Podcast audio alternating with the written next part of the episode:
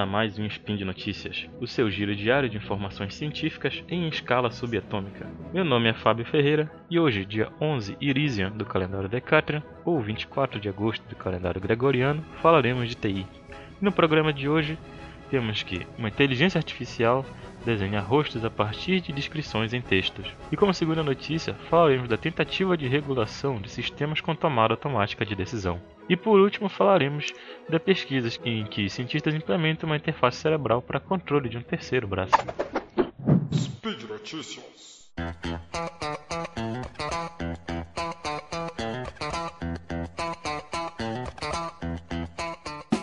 Nossa primeira notícia temos que um programador chamado Animesh Karnewar, utilizando pesquisas com Deep Learning, desenvolveu um sistema capaz de produzir imagens de rostos a partir de descrições textuais. A proposta inicial do projeto era criar imagens a partir de descrições em texto, sim, como foi falado, né, possibilitando a criação de rostos para personagens ficcionais de livros. É, Carnewar usa de uma técnica chamada Generative Adversarial Network (GAN), na qual duas redes neurais se monitoram na produção de uma imagem. Bom, o projeto funciona da seguinte forma: uma das redes neurais recebe as entradas dos dados, que são as descrições, e gera as imagens, e a outra rede tenta verificar se a imagem é real.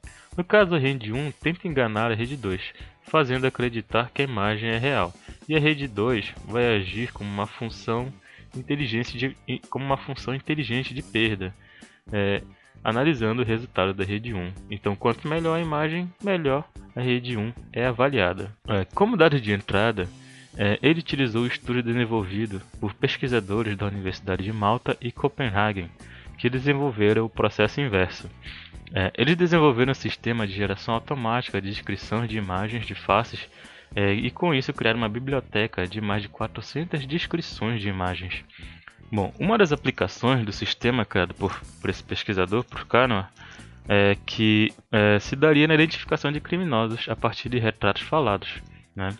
Bom, por enquanto o sistema só funciona com descrições em inglês e gera imagens não tão realistas, chegando até mesmo a ser meio cartunescas apesar de que a imagem apresentada ser muito fiel à descrição que foi apresentada. Mas quem sabe com descrições melhores e mais detalhes ele consiga gerar uma imagem mais próxima da real, né?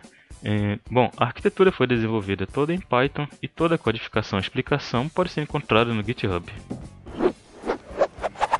Bom, a próxima notícia tem a ver com o sistema de tomada automática de decisão que vem influenciando muitos negócios inovadores que utilizam o machine learning, como vocês têm visto muitas notícias por aí.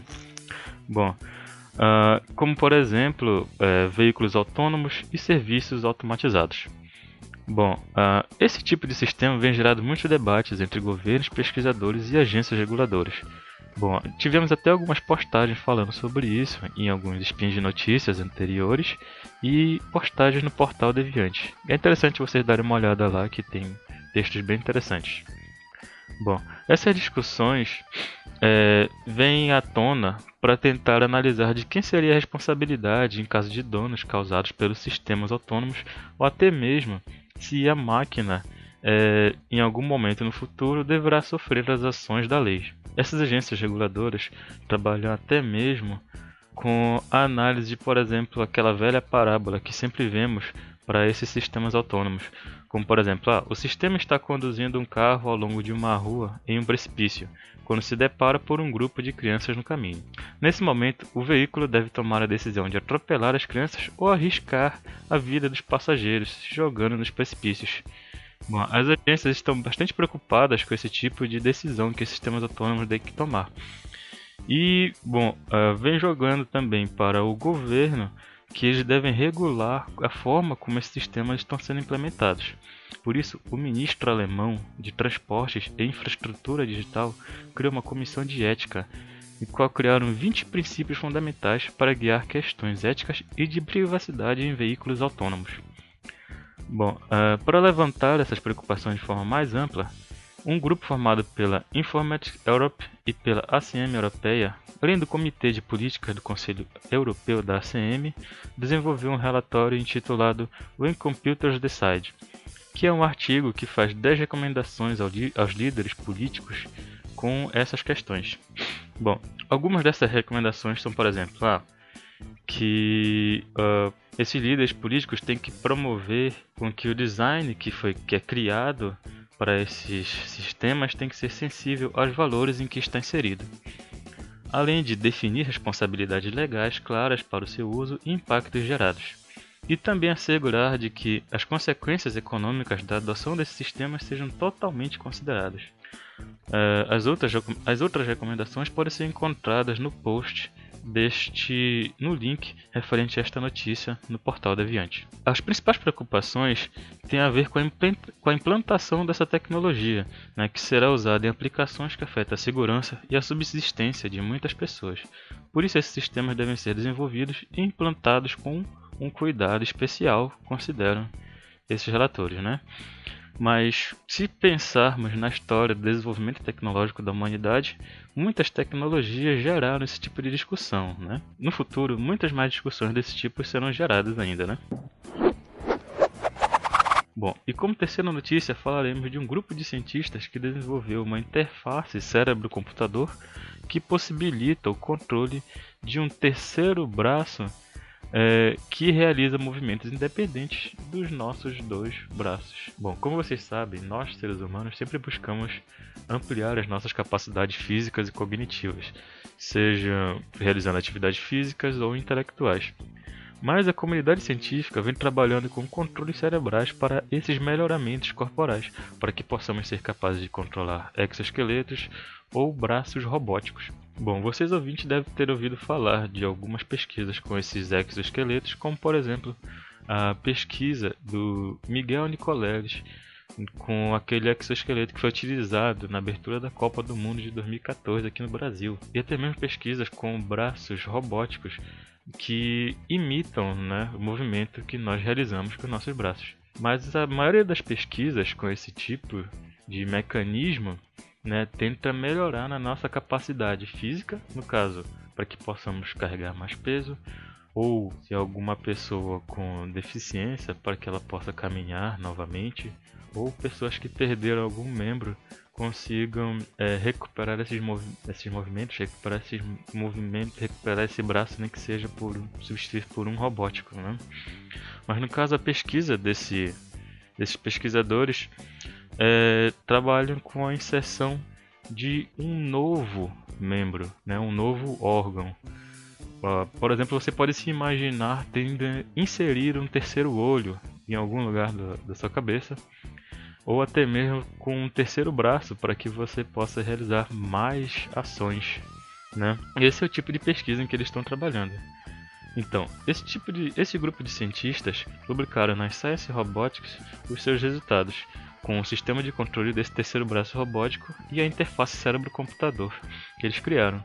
Eles reportam um experimento com participantes saudáveis capazes de estender suas capacidades usando uma interface não invasiva para controlar esse braço semelhante ao humano, né? Só que com multitarefa, ou seja, esse braço funciona independente aos nossos dois braços. Ele realiza movimentos independentes aos nossos dois braços o que torna a pesquisa bem interessante. Os dois aspectos que os pesquisadores consideraram importantes na pesquisa é que essa interface deveria ser não invasiva e esse terceiro braço fosse independente dos demais. No caso, os testes foram realizados com 15 participantes, no qual eles deveriam segurar um frasco com o braço robótico e esse braço teria uma aparência humana na tentativa de enganar o nosso cérebro, né? onde os participantes deveriam imaginar a ação de segurar e soltar um frasco. Bom, é, nessas etapas foram desenvolvidas para tornar o participante familiar com a tarefa. Então eles realizaram a calibração, a avaliação e finalmente os testes com mono e multitarefas, sendo que na monotarefa eles deveriam eles trabalhavam somente com esse braço mecânico, onde eles deveriam soltar e segurar ou segurar e soltar o frasco. E na multitarefa eles trabalhavam com os seus dois braços segurando uma bandeja, é, onde eles moviam uma bola dentro dessa bandeja através de algumas formas distintas, algumas marcas que estavam desenhadas dentro dessa bandeja, é, formas, por exemplo, de triângulo, forma de círculo, onde eles deveriam mover essa bola dentro dessa bandeja, enquanto o terceiro braço realizava aquela tarefa de segurar e soltar esse frasco. Então, uma tarefa completamente dependente dos demais braços, né? Os resultados dos testes não foram considerados tão expressivos. Dos 15 participantes, 8 conseguiram realizar essa multitarefa com sucesso. É, mas apesar disso, a qualidade do movimento foi considerada alta. Então eles conseguiram realizar muito bem a tarefa de segurar e soltar o objeto. Vocês podem considerar isso uma tarefa simples, mas vocês podem imaginar que é um braço a mais que as pessoas irão possuir. Né? É um braço a mais que será inserido na pessoa. Então, enquanto elas têm que imaginar o movimento dos seus dois braços, tem que também conseguir imaginar o movimento desse terceiro braço. Então, a multitarefa se torna uma, se torna uma atividade muito mais complexa. Bom, mas eu espero que muitas mais pesquisas sejam realizadas nessa questão né? E que uh, essa tecnologia continue evoluindo, para quem sabe no futuro eu consiga continuar o meu jogo enquanto eu bebo alguma coisa ou enquanto eu como alguma coisa sem ter que parar a partida, né? E por hoje é só, pessoal. Lembre que todos os links comentados estão no post e deixe lá também seu comentário, elogio, crítica, declaração de amor ao Deviante e lembra ainda que esse podcast só é possível acontecer por conta do seu apoio no patronato do SciCast, tanto no Patreon quanto no Padrim. Um grande abraço e até amanhã.